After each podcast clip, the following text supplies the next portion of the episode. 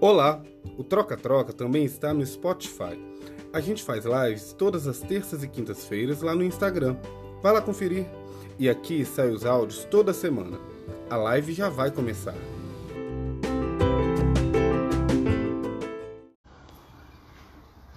Ei, gente. Olá, boa noite. Deixa eu só fixar o perfil do Saulo aqui para vocês poderem segui-lo também. Nossa, Saulo, seu nome já tá até salvo aqui. E eu acabei de apagar. Uai, já poderia. Oi, Adélia. Oi, Luiz Probst. Nome chique esse, Foi. né? Luiz Probst. Foi, ó. Pera aí, tá, gente? Que eu tô fixando o perfil do Saulo. Tem que lembrar. Ah, nossa convidada já entrou. Olha lá. Arruma. Isso. Deixa eu ver se tá. Olá, pessoas. Tá meio torto, não tá não, gente? Tá, Boa vamos- Vamos noite. desentortar. A produção vai desentortar pra gente. É. Eu devo estar sendo cortado. Eu fico olhando pra lá, fico com cara de doido, porque a gente tá transmitindo na TV ali pra, pra conseguir ler os comentários, tá, gente? Boa noite de novo. Boa noite. Olá, Luana, Adélia, Felipe Jones. Jones. É Felipe. Felipe. É, tem que chamar ele- chamá-lo assim. Andar Adriele. Fran. Fran. Convite Ó. Ah, ela já mandou? Já. Mas quer explicar pro pessoal primeiro? Deixa eu explicar, gente. Hoje a entrevista vai ser com a Mônica Pimentel. É uma escritora, professora e surtada. O surtada ela pediu pra colocar. Ela fez questão que eu colocasse na arte e agora a gente vai entender por quê, né? Eu quero tentar entender. Eu gosto de gente surtada, porque quanto mais surtada, é mais legal a pessoa. É muito estranho. Ah, Gente normal não pensa, dá vai, preguiça, né, de gente junto no normal? sistema, não gosto. Eu gosto de gente surtada e quero conhecer ela. Aê! Tá congelada. O quê? Ó, tô mexendo, tá vendo? Eu não, tô movimentando. O quê? Tá movimentando? Eu tô, eu tô congelada aqui. Não, não tá não. Tá não. Pra mim, eu tô. Tá, tá agarrando um pouquinho. É, tá agarrando um pouquinho sua internet, parece. Dá um tempinho, uma respirada. Ó, Inspira, expira. Internet é caso clínico. Você você tem que dar uma. aí agora o seu dedo tá colado aqui pra gente. Tá parecendo. Ô, calma aí, gente. Você Calma está que tá aí. carregando, não saia. Aguarde, porque você vai conhecer a pessoa mais surtada, a escritora mais surtada. Voltou? Eu continuo congelada. Eu continuo congelada. Não, pra gente você tá normal Tá agora. tranquilo. Sério? Isso, Eu tá parei-. Olha, ó, aqui no meu celular eu tô assim, ó. Não, pe- pelo menos parou numa pose ótima, amiga. E eu, eu só congelo nas piores poses. É, é. Vocês vão ter que me orientar, porque eu tô congelada. Uhum. Não, mas tá bem. Quando, quando a gente achar que você tá com uma cara estranha, eu te aviso. Tá, tá, Tá bom. bom. A altura tá boa? Hã? A altura da cabeça tá boa? Tá ótimo, Perfeito. tá ótimo. E não tô ouvindo é, nenhum latido. Ô, gente, quando a gente marcou essa entrevista com a Mônica, a maior preocupação dela é que ela tem 74 cachorros. E aí ia começar uma latição, ia parecer que a gente tá fazendo a live num canil. Aí eu falei, relaxa, porque eu também tenho dois cachorros, um gato, dois viados. Ó, é, mas... mas é verdade. Então não se preocupa. Se o cachorro começar a latir, a gente coloca na live também. Tá. Então, primeiramente, boa noite para vocês, para as pessoas que estão conectadas na live. Eu improvisei aqui na minha cozinha, tranquei a porta. É, a Ivete fez a cozinha dela, por que eu não posso fazer na minha, não é verdade? Só porque eu não sou a Ivete.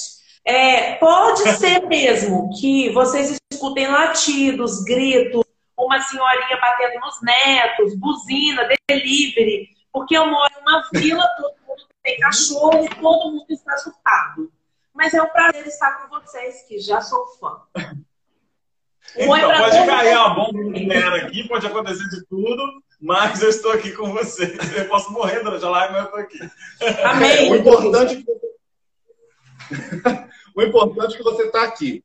Então, gente, para quem está chegando agora, essa é a Mônica Pimentel. Ela é escritora, professora e autodeclarada surtada, né? Ó, tá dando uma travada aí, vamos ver. Agora sua pose não ficou legal, não, amigo. Agora pegou mal. Pera aí, vamos ver. Ó, o Alex entrou. Oi, Alex. Alex é meu professor, olha a responsabilidade. Ah, é? Nossa, é. Eu também tremo quando eu tô diante dos professores. Eu fico com vergonha de falar alguma merda. Cara, você, pode... você é a pessoa mais velha do mundo. Você tá com seus professores, você fica muito nervoso de falar alguma coisa. Você quer mostrar para eles que você é. cresceu, que você tá bem, que você é uma pessoa culta, inteligente. Não é? Eu, mas eu erro muitas vezes. Eu também falo umas coisas que o Bechara, que é um gramático, me mataria. Acontece.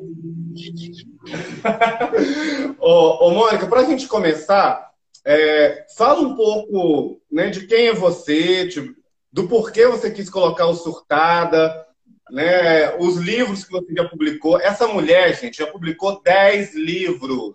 10 livros. Você tem noção disso? Né, já, já foi premiada no Buriti, né, que é um prêmio nacional de literatura. Fiquei chocado. Então, não vou dar mais é, eu não vou dar mais spoiler, não. Pode falar, Mônica. Quem é Mônica Pimentel? Como começou a escrever? Quais são os livros? É, se atrasar um pouquinho a resposta, é porque tá lenta aqui a minha internet. É a Vivo, tá? Bom, eu sou a Mônica, nascida em Carangola, aqui no interior de Minas Gerais. É, primeiro surtada é porque as pessoas sempre me acharam louca. Animo festa infantil, animei. fazia Doutor Alegria. É, sempre muito serelepe, muito louca. Já aparecia em festa para animar é, uma semana antes. Eu tinha uma festa para animar e eu tinha que estar vestida de coelho. Cheguei uma semana antes vestida de coelho, mas era uma festa de casamento. É, fui de táxi. né? Então, surtada é por isso, mas também porque nessa quarentena, quem não surtou um pouco, que atire a primeira Spalbits que eu recebo. É... Boa! Abre o congelador. Abre. Não tem como não estar. Inclusive, eu fiz até testamento, mas isso eu falo depois. É, sério, mas é engraçadíssimo o meu testamento, porque eu sou pobre, né? Mas fiz um testamento. É... Bom, eu publiquei 10 livros, 3 livros impressos, 10, 7 livros impressos e 3 livros online. Participo de poucos cursos é, gosto de escrever, sempre gostei. Tinha lá com os meus sete anos aquele caderninho de poemas brega. Eu rimava carioca, avião com papelão, é, porque existe rima rima pobre. E eu sempre fiz rima pobre. É, desde sempre eu escrevo. E aí chegou uma hora que eu decidi publicar. É, o livro saiu com várias falhas, mas eu publiquei. E hoje eu, eu me considero escritora e me apresento assim, não porque eu queira, mas porque eu tive um amigo, tenho um amigo que é doutor em literatura, o Rafael Belúzio, e ele faz bastante crítica literária, ele estuda muito a literatura, e ele me disse, Mônica, você é?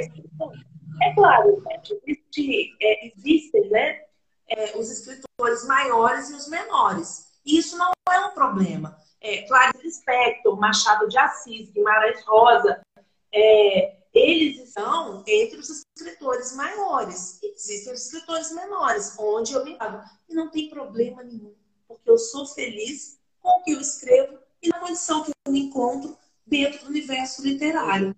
Sou eu, viu? Mais alguma. Acho que você, você meio que deu a, essa introduzida, assim, que mostrou vários caminhos que eu nem imaginava sobre suas histórias aí, como o Doutor Curacura, né? Não, Doutor da Alegria. Doutor da Alegria. Doutor Curacura é lá de Cataguases, desculpa. Doutor, doutor Curacura de Cataguases. Mas Doutor da Alegria. e essas coisas de animador de festa que, que eu não tinha noção, né? Mas, na verdade, não é só esse lado da literatura. Você é uma artista em geral, não é? Você se Sim, considera assim?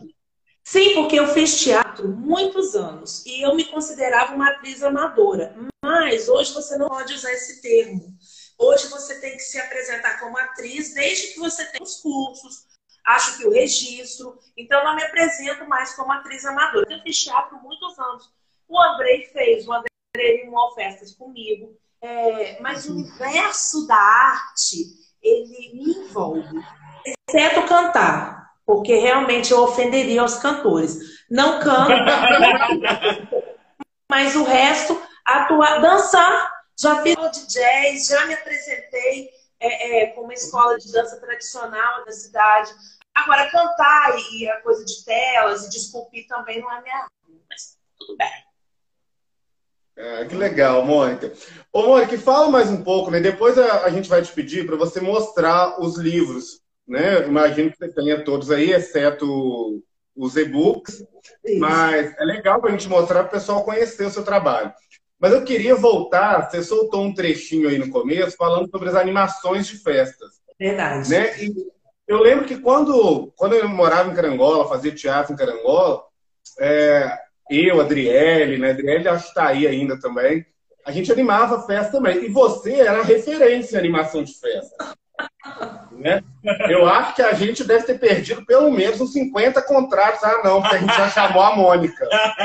Até hoje chamam.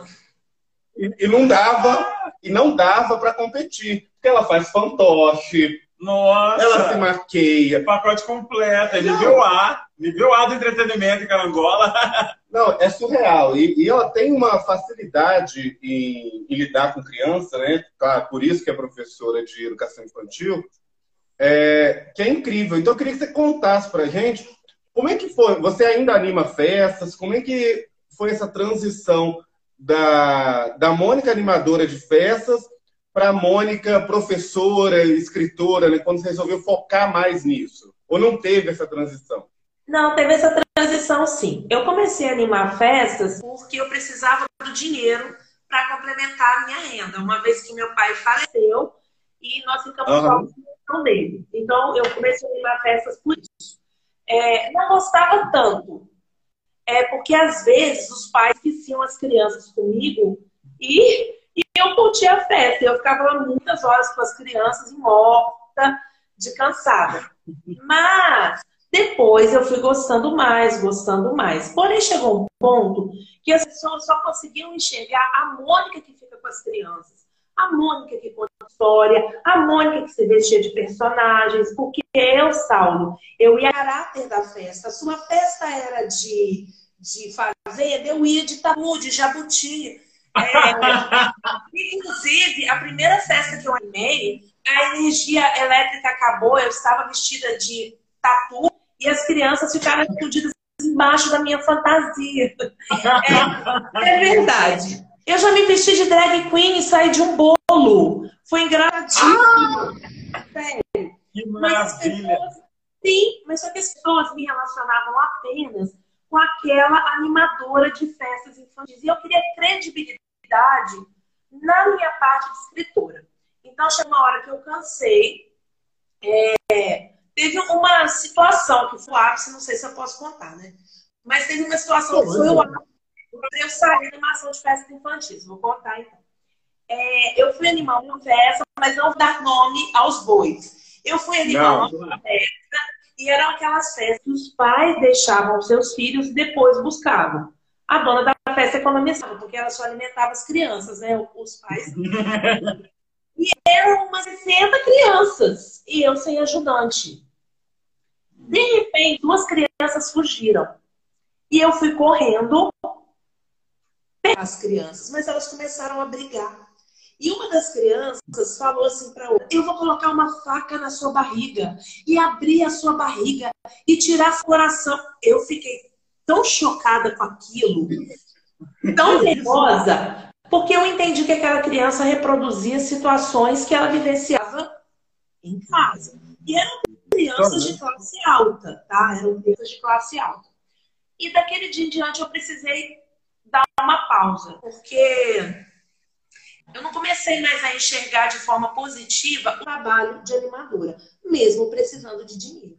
Então, nesse dia eu parar com a animação e posteriormente eu não aceitei é, mais contratos porque as pessoas precisavam aprender a separar a Mônica engraçada da Mônica que faz um trabalho legal e sério como escritora. Então aconteceu essa transição e foi isso. Acho que é aos 27, 26 anos.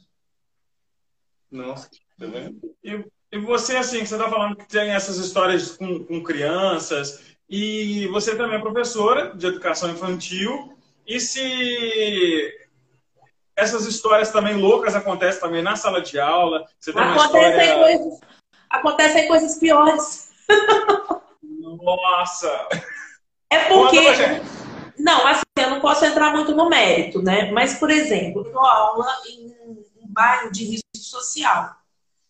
E lido com muitas situações de violência sexual, de outros tipos de violência, de crianças que estão à margem da sociedade.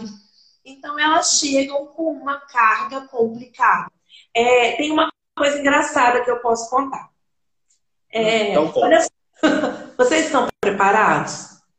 Cássia, as pessoas ficam aí. Mas... Né? Tá, vou contar. É, olha só, gente. eu nunca tive. Vai pegar a bebida, peraí. Posso? Eu nunca tive problema é, em ensinar às crianças o nome dos órgãos genitais. Eu sempre ensinei que vagina é vagina e pênis é pênis, e anos é anos. E eu tinha uma turma de 5 anos na época. Eu não vejo problema em falar o nome dos órgãos genitais. Né? Se eu falo braço, mão, por que eu não posso falar pênis, vagina, anos? E eu uma é, que tinha idadezinha de 5 aninhos. E eu sempre ensinei para eles. Gente, perereca é a esposa do sapo, porque eles tinham umas brincadeiras envolvendo esse termo. Aí um belo dia descemos para o refeitório. E nesse dia minha supervisora pedagógica estava. E quando a supervisora pedagógica está, hoje ela não é mais supervisora, você fica tenso. É como se o diretor entrasse na sala de aula e as crianças estivessem aqui certinhas, levantar e dizer, bom dia, professor, bom dia, diretor. As minhas é crianças. Isso aí, as minhas crianças, 24 crianças sentadas em uma mesa lá no refeitório, e eu lá, sério. A última criança da mesa grita assim: Tia Mônica, eu já olhei, era um aluno problema. Uma aluna problema. E ela disse assim: Fulano tá dizendo que Eu caminhei até o final da mesa, falei baixinho, coisa que é difícil para mim, porque eu falo alto. Eu caminhei até o final da mesa e falei assim, as duas crianças em frente. Eu já disse. E ela tem vagina. Não é pé. Acabou. Aí eu voltei para a ponta da mesa para esperar os fatos. Daqui a pouco a menina grita assim: Bom dia! Eu falei: Não é possível. Senhor está repreendendo a entidade que acompanha essa criança. Daqui a pouco. o que foi? Falei o nome da menina. Então, ele disse que eu não tenho perereca, mas que eu tenho vagina. Na maior altura. Gente. Cara, acabou. Então, Saulo, acontecem coisas engraçadíssimas e surtadíssimas na educação infantil. Nossa. Eu imagino, não. Eu, eu minha mãe é professora também, né? Sempre deu aula para a primeira série, né? E, tipo assim, lá em casa, cada dia ela chegava contando uma história diferente. Eu contava para as amigas dela, mas eu escutava. Desde coisas engraçadas, de limpar a bunda de, de, aluno que cagou em sala de aula, aí o professor tem que levar para o banheiro, limpa a bunda. E rir de, de, algumas coisas que os alunos fazem, que também é engraçado, sabe? Eu sempre cresci com essas histórias. Então, até escutar me lembrou um pouco dessa é vivência que eu tinha. Mas olha, eu dou aula com arquinho de anteninha eu canto, eu interpreto, eu chego fantasiada, eu não sou uma professora convencional, não, tá? que legal, ótimo. Ah, é, mas é, tem que ser assim, eu acho, né? Que é assim que você vê a evolução da criança, eu acho. Mas, ô Mônica, já que, né, continuando nessa área da, da educação e até um pouco de humor, como que você se entende engraçada? Você se Porque eu conheci bem a Mônica animadora, parte da Mônica escritora, não tive tanto contato com a Mônica professora. Mas, mas você, é, você ganhou, né? Está na sua biografia, você ganhou, acho que, um, um prêmio de microcontos em Piracicaba, não é isso? Isso. E, com dois microcontos. Acho que infância e outro que eu vi, anotei, ó. Divórcio. É, você sempre soube dessa veia cômica sua? Sim. Até dramática eu sou engraçada. É, infelizmente, ou felizmente, é, não consigo é, ser séria. Eu tento, mas é muito difícil. Eu lembro, gente, que teve um período da minha vida que meu pai ficou desempregado e a gente tinha só mesmo é, farinha com feijão. Era farinha com feijão no almoço, farinha com feijão de tarde, farinha com feijão no café da manhã. Eu pendurava uhum. o sol, fingia que eu era uma princesa, passeava pela casa, pegava o meu prato de farinha com feijão e fingia que eram doces maravilhosos. Então eu sempre. No velório do meu pai, no velório do meu pai, foi uma crise de riso, porque os amigos bêbados dele foram todos e aconteciam coisas engraçadas, assim. Então, uhum. é, é, eu tenho momentos tristes, né? Momentos de sofrimento, de melancolia, isso eu tenho. Mas eu sou uma pessoa engraçada. As pessoas acham que eu quero aparecer. Gente, eu não quero. Eu fico séria aí que a coisa é mais errado ainda. É, é, naturalmente engraçado. Naturalmente. Uh, André, você citou o Microconto de Piracicaba, né? Esse livro aqui, tá... eu tô congelada. Tá dando para ver? Aproveita para vender a garrafinha. Já mostra o livro. Não, não tem nenhum para vender, não. É, depois eu conto essa história. Gente, eu me inscrevi nesse, nesse concurso e esqueci que eu tinha feito a inscrição. Aí um dia recebi dos Correios um envelope com esse livro e comecei a ler, nossa, que legal. Aí abri, vi assim um, microconto, Mônica Pimentel. Eu falei, gente, me enviaram. Depois de umas duas horas que eu descobri que aí que eu tinha sido contemplada com a publicação. Nossa. Mas eu, eu acho legal. Ô, Mônica, comentaram aí que, tipo, que quando, né, quando você faz com, com coração, tipo, é o que você falou, você se entende engraçado e você é naturalmente engraçado. Eu te conheço há um tempo e eu não consigo lembrar uma conversa que a gente teve que, que eu não dei pelo menos duas gargalhadas. Né? Quem, é. quem mais te conhece aí pode falar. E, e esse, isso que você falou do conto é justamente por isso que eu, é tão natural para você o trabalho, o escrever, o, o dar aula, que, que você se surpreendeu de, de ver. Ué, peraí, então eu ganhei, eu, eu nem lembrava que.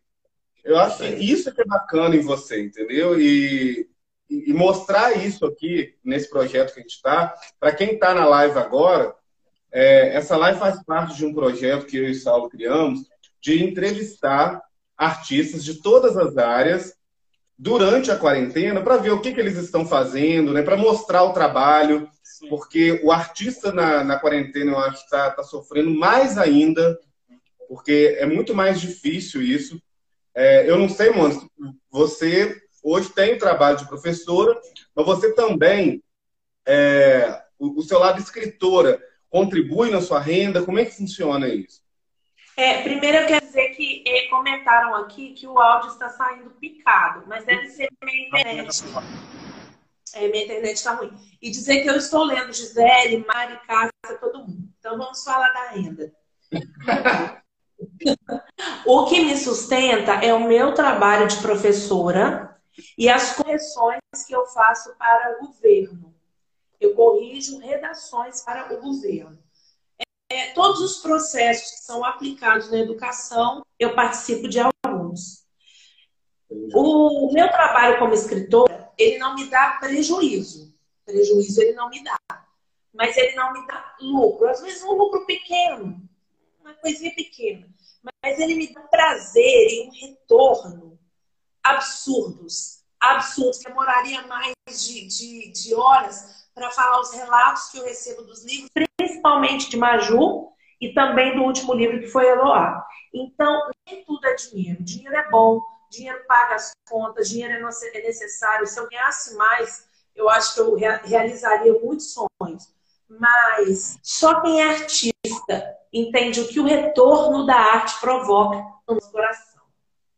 Exatamente. exatamente. Quando é, você estava falando de, é, essa forma que você é naturalmente engraçada, como você vê a vida, é, de como ali naquela situação difícil você tinha um outro tipo de visão, isso mostra já essa essência de criatividade sua, de, de elaborar, ter uma mente aberta para poder explorar outras visões de uma mesma situação. Exatamente. Então, eu acho que é, essa coisa de ser escritora tem muito a ver com isso, de, de você ter esse ângulo é, visual, dessas perspectivas. Eu queria saber o quanto da sua vida, das suas vivências, influencia na sua escrita também.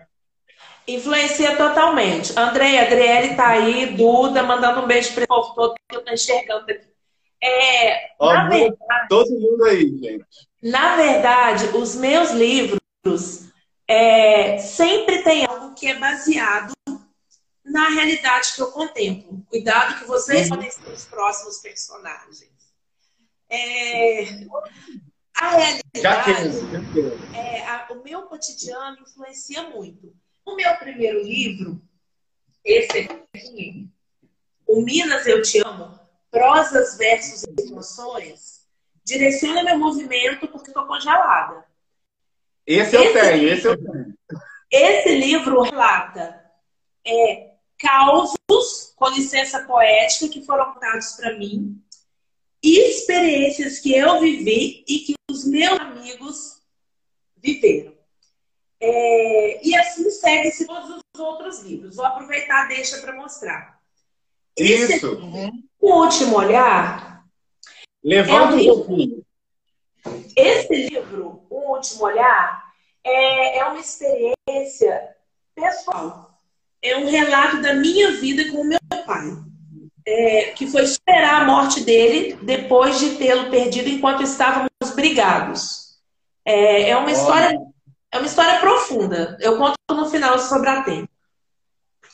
Esse livro aqui, Zoe e o Pássaro, essa primeira edição e depois foi feita uma segunda edição por uma é, editora de São Paulo. Esse livro é baseado em uma experiência que eu tive de perder uma amiga um dia depois de ela ter o seu bebê. Ela tinha dois filhos, foi ter a filhinha, estava subindo para visitá-la, meu telefone tocou, é, dizendo que ela tinha falecido por conta de uma embolia pulmonar. E eu fiquei pensando, como contar para essa criança, a menininha que nasceu, de uma forma bacana, que ela não teve culpa da morte da mãe. E aí eu criei Zoe e o Pássaro, que tiveram duas edições. Duas edições. Eu tô, assim, eu tô, eu tô bom, maravilhado, não sei. Ela é surreal. Esse livro aqui, Luiz e Arthur, é, essa não é a capa que eu gostaria de ter, eu que fiz errado. Mas as ilustrações. as ilustrações. Eu, né? eu sempre erro. Mas as ilustrações, elas são assim, lindas, e elas são de uma artista plástica da cidade, a Camila. É, essa história da Luísa e Arthur, a menina é baseada em uma criança que eu conheço e que você pensa assim, como uma criança tem esse linguajar tão dentro da norma culta. Foi baseado nela. Esse livro aqui, que saiu por uma editora de São Paulo, que a Angola não conhece, se chama Sobre a Cinza. Não é do Dr. Christian Grey. É... Não é? Achei que já era continuação, gente. Não. Sobre a cinza é baseado. Eu tive uma decepção em uma das minhas amizades. E nesse livro, eu transformo a minha decepção em uma declaração do que eu seria capaz de fazer por essa amiga se ela precisasse. É um romance, é bem legal, mas Carangola não conhece. Poucas pessoas conhecem. Aí, Carangola, quem é de Carangola, acorda, gente. Bem, gente, deixa eu contar um segredo eu faço poucos exemplares, o suficiente para eu distribuir entre os apoiadores culturais, para vender e com a renda cobrir os gastos. Eu não muito. Depois, eu libero PDF na internet para quem quiser baixar e ler. Eu sou dessas. Ah, que legal. Depois, Mônica. eu- Ah, continua, Ah. perdão. Não, pode Em 2016, publiquei esse livro. Maju não vai à festa. Gente, esse livro foi fruto de um projeto que eu realizei dentro da sala de aula. Posso contar por quê? Pode. Eu tinha essa turminha que eu contei a história lá da vagina. Sim. Essa turminha, essa turminha era muito problemática. As crianças tinham um histórico grave de violência, de abandono, de baixa estima.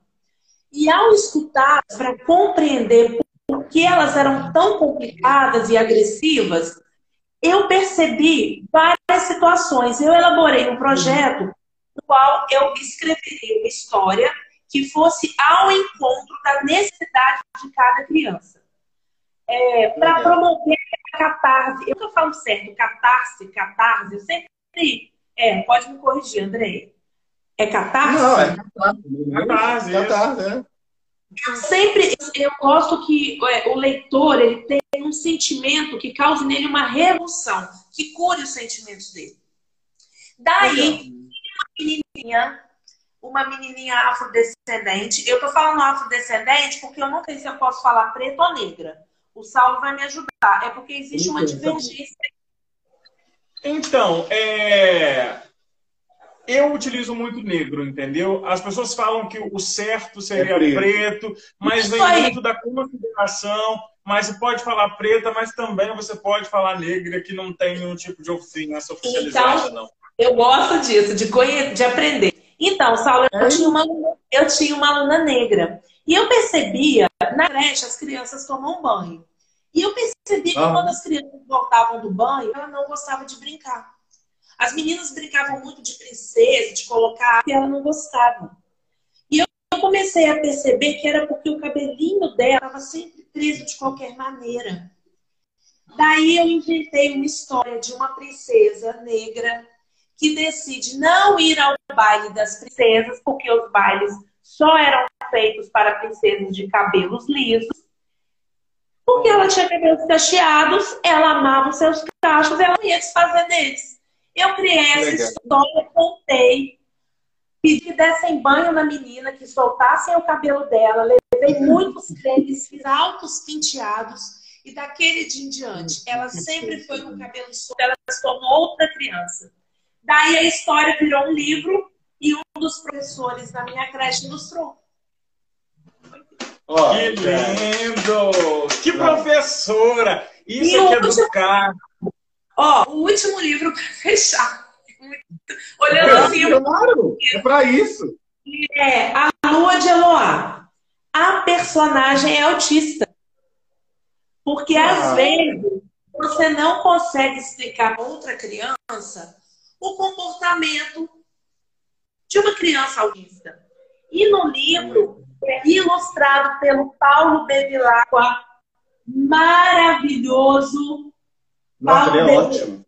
Perfeito. Vem até com palitoche. Eu conto. As pessoas dizem que a Eloá, que é a personagem, vive no mundo da lua. Nesse livro eu mostro o que, que tem na lua dela, as brincadeiras que os autistas gostam. É isso. Que massa, gente. Olha! Ô, ô Mônica, é, é muito legal, tipo, a gente ver que você entende o papel do professor, né? Eu espero, esse vídeo vai ficar lá no IGTV do meu perfil. Que vergonha. que... Vai ficar, ué. Vai ficar. É, eu espero que muitos professores possam ver isso. E uma coisa que eu percebo, é, eu não sei se, né, se eu estou falando asneira, mas como é que é o apoio que você tem? Porque, tipo, você é uma joia de carangola e, e- e eu sempre achei isso, sempre te falei isso. Sempre achei carangola pequeno para você, né? Sempre te falei. é verdade. Você. É, eu e outras pessoas já falamos isso com você Sim. né? Mas, mas independentemente disso, é, você consegue fazer o trabalho, você consegue mudar vidas com o seu trabalho, seja no passado animando festa, seja como escritor e principalmente como professora. E, e como é que você enxerga, como é que é esse apoio na cidade? Você tem esse apoio, ou então na, na região, né? É, Você acha que falta mais apoio? Como é que as pessoas daí... Carangola, gente, é uma cidade com 33 mil habitantes, se eu não me engano. Isso. É... Não é isso, mais ou menos? É cinco. É. Ah, tá. Matei dois. Deve ser o, co o Covid. Mas... mas... Mas... Né, eu vim daí, tipo, é, eu morei muitos anos aí, eu sei como era difícil fazer cultura aí. Como é que isso é para você? Então, eu não tenho um grande apoio. Um grande apoio eu não tenho. É, não é elaborado dentro dos organogramas essa questão do apoio ao escritor e literatura. O que eu tenho é assim: se eu vou fazer um lançamento, eu quero montar uma mesa de guloseimas, por exemplo, quando livro infantil. Aí tem aquela pessoa que, que apoia naturalmente as guloseimas. O dono da farmácia que eu compro a prazo apoia pagando os convites. Os ilustradores não me cobram. Cláudia Góes, minha primeira ilustradora. Camila Nossa, Monteiro. Sim, Camila Monteiro, que é uma pessoa a quem eu devo muito, e a família dela nunca me cobrou e sempre me apoiaram. Paulo Bevilá, porque é um gênio, um gênio é um da educação, da pintura. Um não me cobrou. Então, se não fossem essas parcerias, eu não conseguiria. Às vezes, é, um órgão municipal cede o espaço. É, teve um, um, ano que pagaram um coquetel. Então, o apoio é muito restrito. É quase humilhante. Então, chegou um uhum. ponto da, da, minha vida de é, escritora que eu parei de pedir apoio cultural. Eu já vou naquelas, na, nos parceiros que eu sei que não vão me negar. Sim. O que, que eu faço? Eu para fazer o projeto gráfico, eu, eu pago, pago a impressão, vendo os livros e pago as dívidas. Mas Espera Feliz, que é a cidade onde eu dou aula e onde é, eu construí esses dois projetos, que foi Maju e Eloá, Espera Feliz me deu um apoio muito, muito bom. É, o Sim. lançamento do Maju foi muito bom. Na época era o Ângelo, secretário de Cultura, e a Adriana de Educação, e mais a coordenadora da minha creche, e os amigos, os outros professores, os outros funcionários, é, os meus parceiros de lá, o Ciene que está na live, enfim. É, tive uma parceria bacana em Espera Feliz. Não que eu não tenha tido em é que sempre foi muito pouco, muito limitado, e eu tinha praticamente que implorar. E Espera Feliz eu tive um apoio muito bacana que eu não posso desconsiderar. Mas, no geral, o apoio para a literatura não é muito. E hoje, eu posso dizer, com toda a humildade do mundo, Carangola tem muitos escritores bons, artistas maravilhosos, aqui é a capital secreta do mundo, e eu não sou uma pessoa qualquer. Hoje, esse livro aqui, é, não no sentido assim, de que eu sou melhor que alguém, eu quero dizer que eu sou uma pessoa que é conhecida por uma produção literária. Maju é um livro trabalhado no Brasil inteiro, em Moçambique ele foi trabalhado. É, Olha.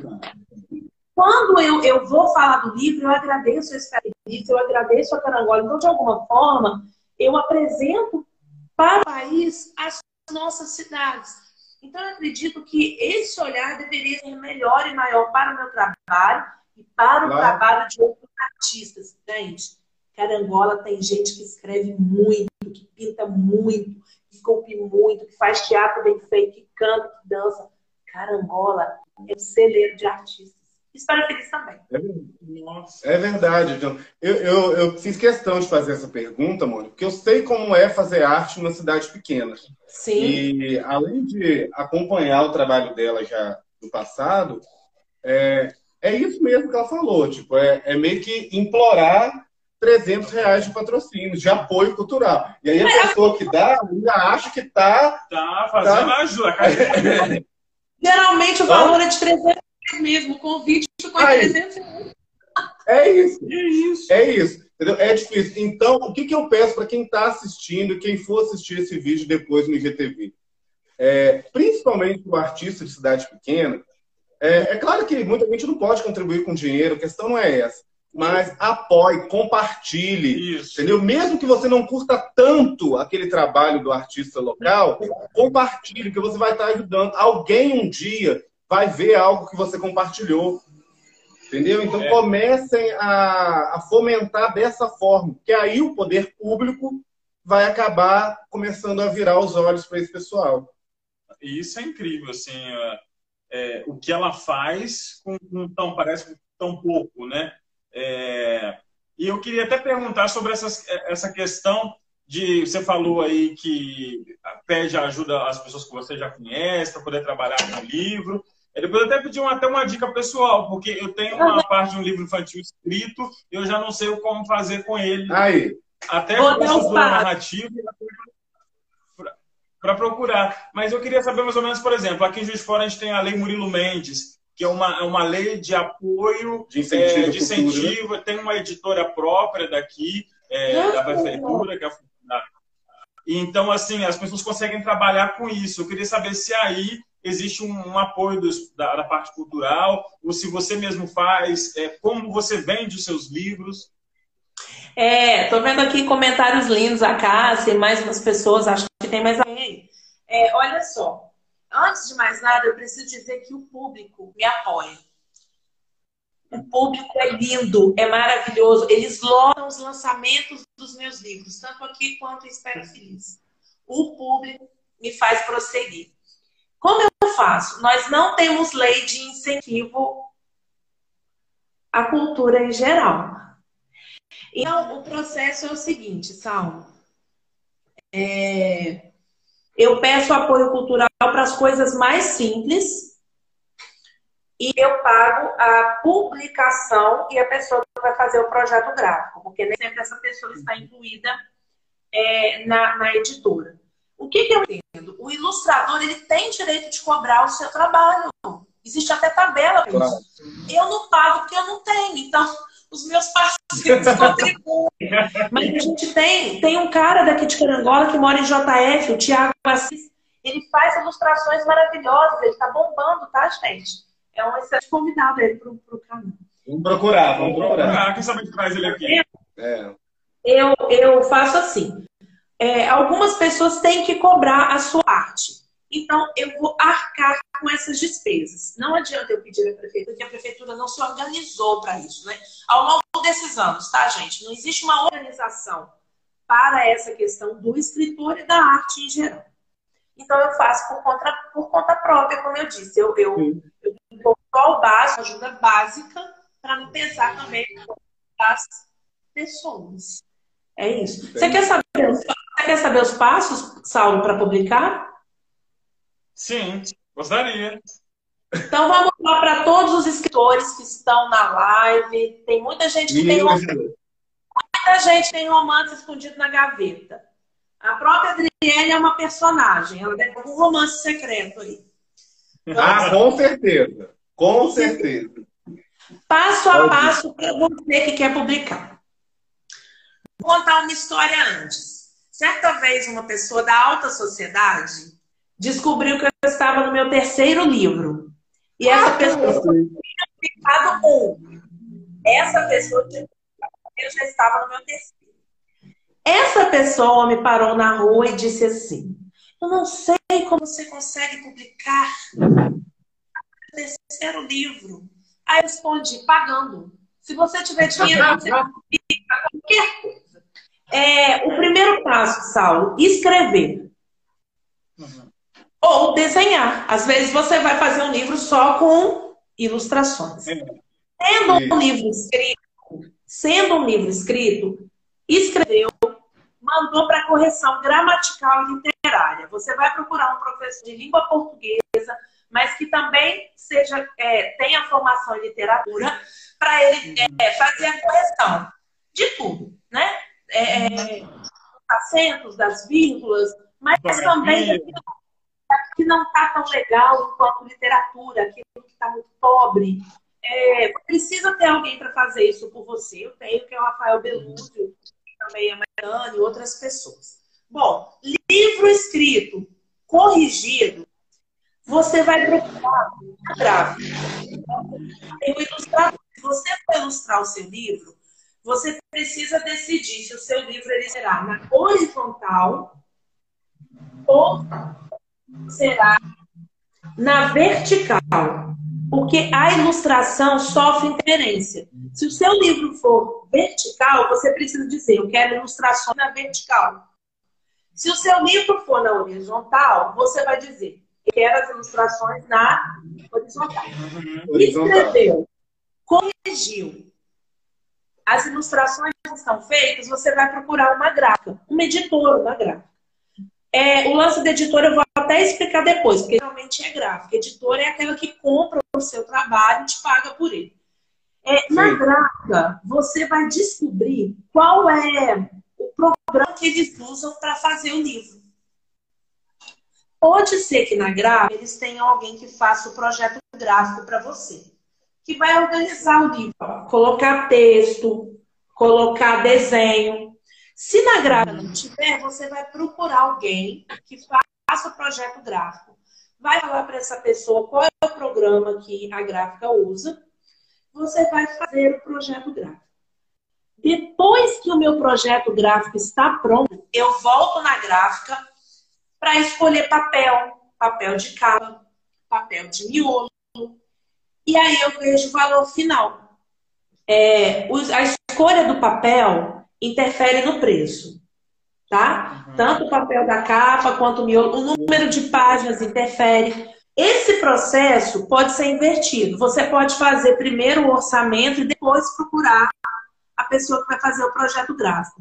O bom é fazer o projeto gráfico antes, porque você já vai chegar na gráfica sabendo quantas páginas do seu livro vai ter e o jeito que você quer o seu livro. Então, o processo é esse: escrever, corrigir, ilustrar se for o caso, abrir o, o programa que a gráfica usa, fazer o projeto gráfico e escolher a parte final do livro, de acabamento. Porque depois tem lançamento, quase parei. O lançamento é a. Não, mas é, um coquetel, né? Foi ótimo você ter falado que essa é, é sempre. A gente colocou né, a caixinha para perguntas e, e, duas pessoas enviaram exatamente essa pergunta: qual é o passo a passo para publicar? Então, obrigado já ter esclarecido. É, eu queria fazer, Mônica, a gente está quase na hora, deixa eu ver aqui. A gente está. Vê aí para mim, Saulo. Faltam 15 minutos ainda, né? 13 minutos. É, mas eu queria, e aí é uma pergunta mais pessoal, é, porque, principalmente por ter convivido com você um tempo, é, a Mônica é uma pessoa super religiosa. E, e isso, pelo menos, eu nunca senti nada disso, né? É mentira, Mônica? Ou não é mais? Não sei também. Sou, sou sim. então, é uma pessoa super religiosa. E só que ao mesmo tempo, o que eu tenho admirado é que ela sempre transitou bem em todos os grupos. Eu estou falando do grupo de teatro, que, que né, é, por vezes pode ter mais gays, uhum. mais pessoas que talvez não estejam dentro da igreja. Ela sempre transitou bem com tudo. E aí eu queria que você falasse sobre isso um pouquinho, que eu achei importante. A gente sempre traz esse tema. Claro. Primeiro, um abraço para o Gil, que está aí na live, e dizer que como eu continuo com a imagem congelada... Que, eu sei quem é o Gil Monteiro. É, Gil Monteiro. E como eu estou com a imagem congelada, eu não sei como está o meu rosto, o meu cabelo. Não, tá ótimo. Não, nada não, só teve uma hora que você parou meio assim, mas aí Ai, já, já, mudou. Mas então, já mudou. É, a gente lá. edita. A gente edita. Ai, Mentira. Mentira, é... edita nada. Então, eu não acho que você ter posicionamentos diferentes sobre algum aspecto te impeça de conviver, é, conviver com a pessoa. É, na política, no campo da sexualidade, dos afetos, de qualquer coisa. É, o Papa João Paulo II, então, Papa, é, é, porque hoje a igreja declarou como santo, né, São João Paulo II, ele tinha um amigo judeu. E existe uma diferença teológica. E era o melhor amigo dele. Então eu não entendo por que, que a diferença de pensamento. Gente, desde que essa diferença de pensamento não seja um preconceito, não gere uhum. violência, né? Não é assim, qualquer diferença de pensamento. Tá? Não tem por que você não conviver com uma pessoa que, que, que tem uma outra postura em relação a algumas coisas que você. É... Eu não sou aquela pessoa chata, por exemplo, você tem que ir à missa comigo, vamos à missa. Você tem missa, vamos à missa. Não, eu não sou é, eu, eu aprendi uma coisa. Eu não vou convencer ninguém do, daquilo que eu creio que é a verdade. É, as palavras edificam, mas o testemunho arrasta. Cada pessoa tem seu tempo, tem sua opinião, eu tenho que respeitar. E, e, e eu penso que é assim, né? Eu tenho que respeitar as pessoas. Então não tem problema nenhum. Tanto que. Ah, Lu, posso falar, André? Ele deixou eu falar. Posso Ué, falar? Não, deixou? Então, antes, antes de você entrar nisso que, que eu já sei que você vai falar, é, eu quero saber primeiro se. É, e aí vai responder com o que você vai falar. É, todo mundo na cidade sabe que você é bastante religioso, você participa das festividades religiosas. Então, Prego, sai em missão. Sai é, por aí. Exatamente. Sai em missão, ela é missionária até. Legal. É, é sério? E... É sério, eu sei. Não, mas eu acredito. É... E você já sofreu algum preconceito justamente por conseguir transitar bem com todo mundo? Preconceito dentro da comunidade religiosa, eu tô dizendo. Ah, algumas pessoas, algumas pessoas sim, elas não, elas não entendem. É, e assim, por, por exemplo, eu, eu vou usar um outro termo, vocês me corrigem se eu estiver errada, tá? Me corrijam, por favor, se eu estiver errada. É, desculpa se eu cometi algum erro também é, com palavras, tá? Porque eu estou ansiosa. Ah, não, não. Eu, eu tenho um círculo de amizade. No meu círculo de amizades, eu tenho muitos amigos homossexuais. Eu posso falar assim, homossexuais? Claro! Perfeito. Eu gosto de aprender, porque eu acho que isso é respeito, né? Homossexual, é... gay, dependendo com a intimidade da pessoa, você pode chamar até de outras coisas. É. Né? Eu tenho amigos homossexuais, amigos transexuais, e são muitos. Eles vêm falar da vida afetiva para mim. Eu dou conselhos. É... Então, as pessoas acham estranho algumas, não são todas, não. Mas eu não me importo, porque o homem vê a face, mas Deus vê o coração. E eu não tenho problema com isso. Tanto que.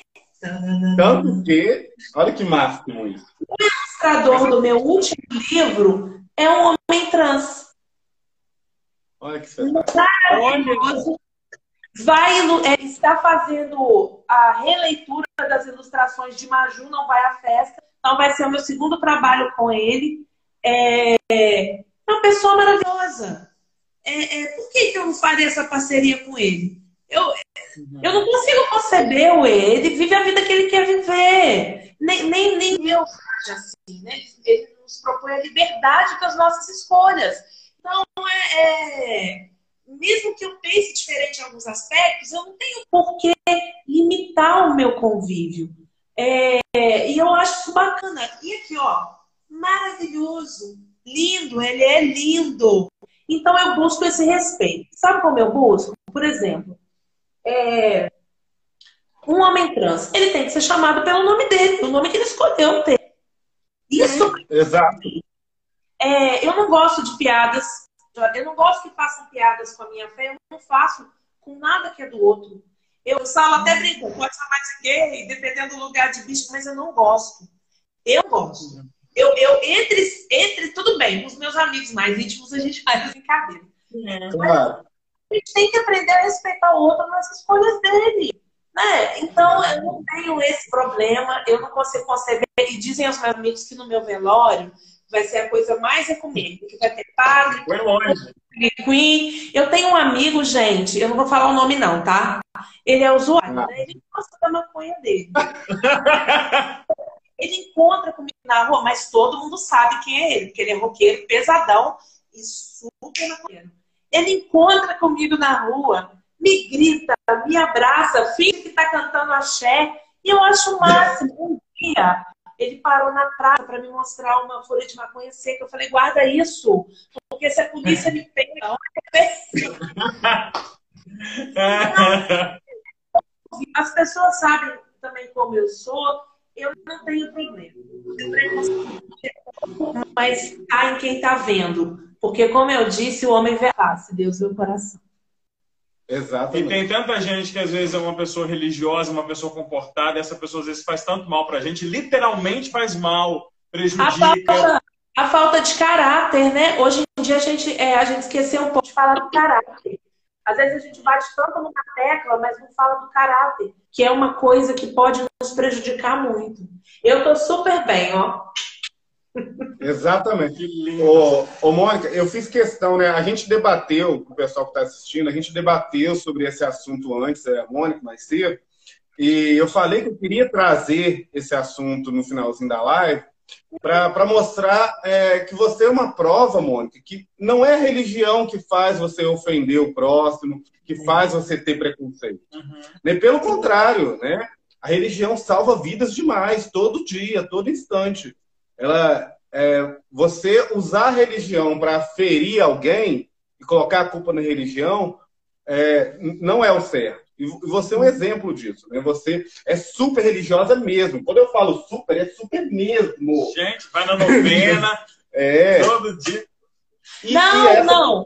Na, na, novena todo dia eu não vou. Mas, assim, eu tenho. É, é porque, assim, eu entendo a igreja que eu frequento, eu sou católica eu conheço os erros dos filhos da igreja. É, eu sempre falo dos filhos, né? Porque quem é é o homem, né? É, eu conheço tudo. Então, eu sou assim porque eu conheço agora, não é só porque eu herdei isso. E, e eu abraço o que a igreja propõe como dogma, como orientação.